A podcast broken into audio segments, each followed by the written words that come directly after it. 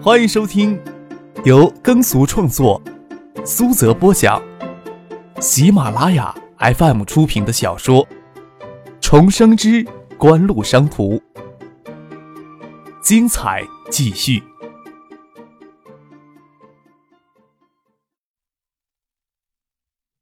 第二百六十九集。九十年代，销售主管与代理商、渠道商通常都保持着较好的人际关系。科王这次又拿下了央视标王，杨宇很担心渠道资源会大量流失，很多优秀的企业通常都经不住这么折腾。张可吃早餐时，蔡飞娟就从星海通大厦赶了过来。他眼下是锦湖的总裁，实际担当管理会计的角色，对星光纸业、爱达电子。锦湖电子技术研究所等资产、股权以及其他一些投资进行管理与监督，在公司的上升期，相对来说压力稍小一些。吃过早餐，江鹤将嘴一抹，许思与婉晴争着收拾碗碟时，蒋薇、杨云、周一平就赶了过来。婉晴也够委屈的，她有些心虚，不能与张可一起吃早餐，将小心思透露出来，就推说已经吃过早餐。看着张克狼吞虎咽的，还将两人份的早餐卷入腹中，挨着没人看见，轻轻的捏了捏张克一下。我都没吃。张克嘿然一笑，推着婉晴的腰肢上楼梯，到楼上的书房里谈事情。陈先生那边今天由丁怀陪同，张克暂时袖手不管。张克说道：“这次的经销商大会啊，要动些脑筋了，很多人想看艾达的好戏。”那就要给他们看了呗。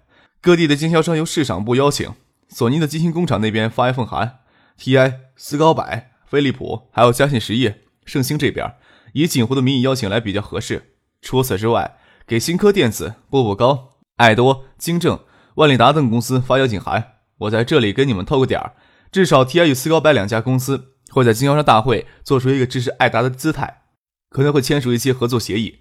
TI 斯高柏也可能通过我们经销商大会。向外界公布一些消息，丁环那边有几项专利技术会在经销商大会上展示一下。目前客王看上去来势汹汹的，实在没有必要担心啊。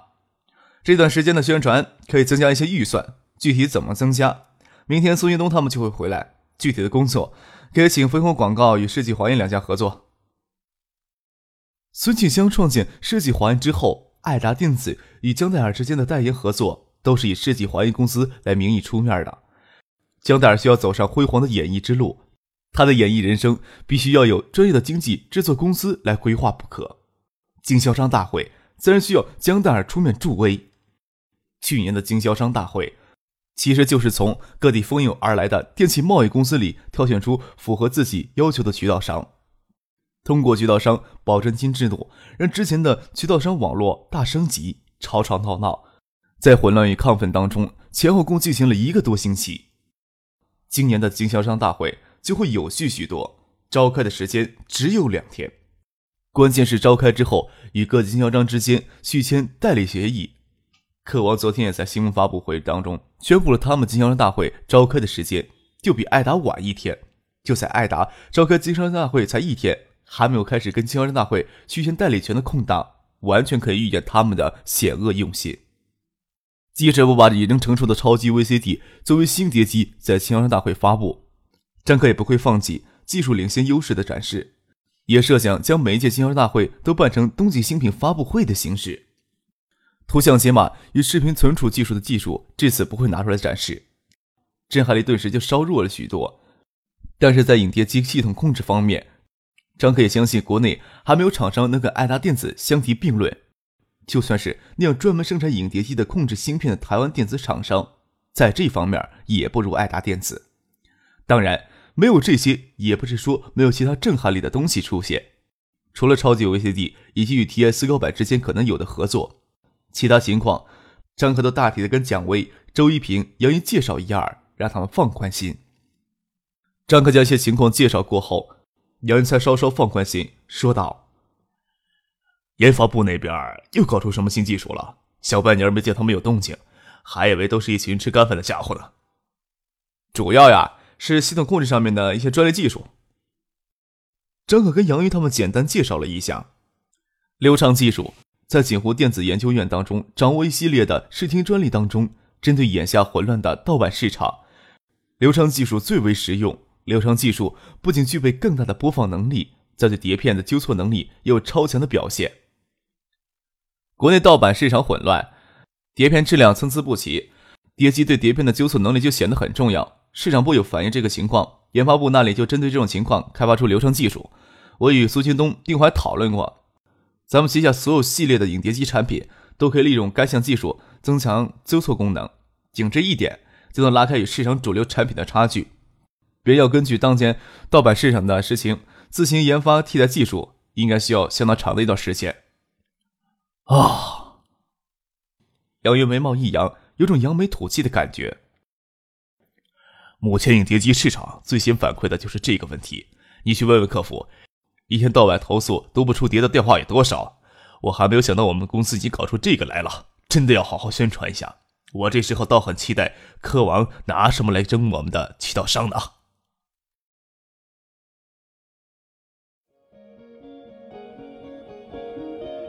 您正在收听的是由喜马拉雅 FM 出品的。重生之官路商途，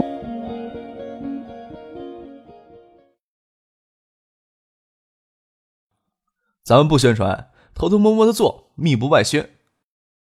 张克说道：“为什么呀？”杨云不解的问。密不外宣的原因，一是避免给别人很快模仿过去。咱们不宣传，影碟机厂商可能要过很久才意识到这里的问题。留给消费者无非就是爱达电子的产品就是好，质量就是过关的印象。我承认啊，我有些虚荣。消费者的这种印象对爱达电子以后的成长很重要。张可解释说，还有个原因就是所谓的“机当婊子”优劣排放，这个纠错功能是特意配合盗版碟而出现的。而作为主流的商业道德标准，咱们应该积极抵制盗版才是呀。都是什么词儿？婉清忍不住皱起眉头来。什么叫既当婊子又立牌坊？张克舔着脸笑了笑，说道：“就是这个意思，密不外宣啊。”杨云说道：“幸亏啊，刘明辉那个混蛋老家伙早去了客王了，不然怎么能做到密不外宣呢？”张克拍了拍杨云的肩膀，说道：“董事会有个研究。”年底的股权激励会将一二级部门的主管都涵盖进来，可能飞到每个人的头上不是很多，多了一二百万，少的三四十万，但这不是最重要的。要相信爱达电子在未来会有更大的发展。有些事儿还是咱们董事会内部掌握。不过你先可以拿这个给下面人打打气儿。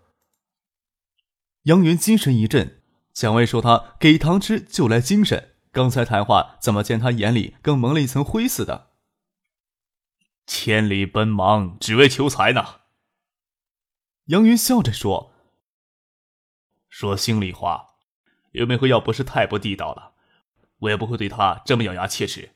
听说柯王在他辞职前就直接会印他个人账户八十万，我是不是该通过谁将这事儿透露给他呀？”